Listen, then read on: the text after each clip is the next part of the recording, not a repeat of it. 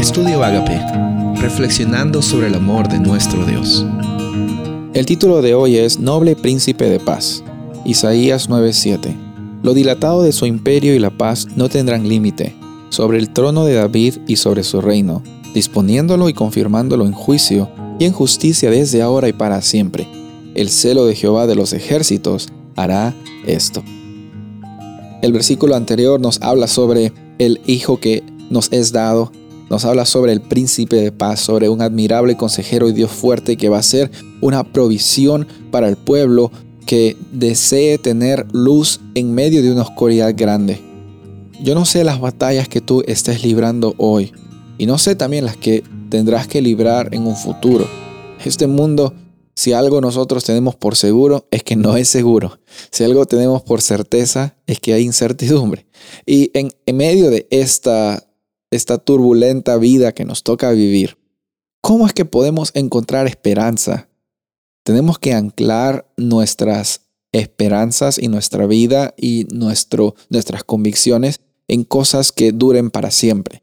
Y en esta ocasión vemos de que en este versículo 7 este príncipe de paz, este Mesías prometido, va a tener un reino que dure para siempre. Si tú tuvieras que invertir en algo, yo estoy seguro que tú invertirías en cosas que duran, ¿no? A veces quieres comprar cosas de calidad, no necesariamente por la marca, sino porque esas cosas generalmente tienen la calidad de que van a perdurar. Y en nuestra vida tenemos que invertir nuestra vida en nuestro Dios que tiene un reino que va a durar para siempre.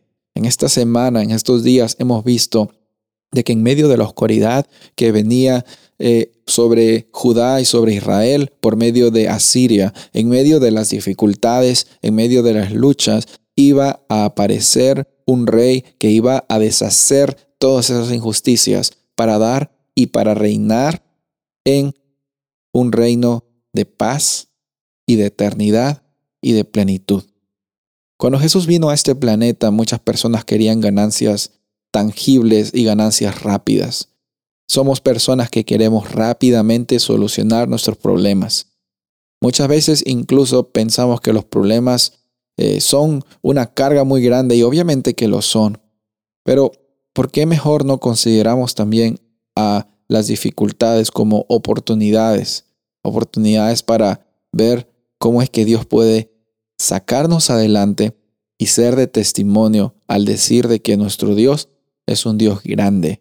Porque si reconocemos que nuestro Dios es más grande que el problema que estamos teniendo ahora, nuestra vida quizás no va a cambiar de un día para otro, pero tenemos la certeza que en un valle de oscuridad y de muerte no vamos a tener miedo porque Dios está contigo, Dios está conmigo, Dios está con nosotros, así como dice la palabra Emanuel. En esta ocasión yo te invito a que aceptes a Jesús en tu corazón hasta el punto de que lo consideres a Él como tu príncipe de paz. En medio de las guerras que hay en tu vida, reconoce de que Él es el único que puede traer paz, plenitud y esperanza para tu ser. ¿Aceptas a que Jesús sea ese príncipe de paz en tu vida? Soy el pastor Rubén Casabona y deseo que tengas un día bendecido.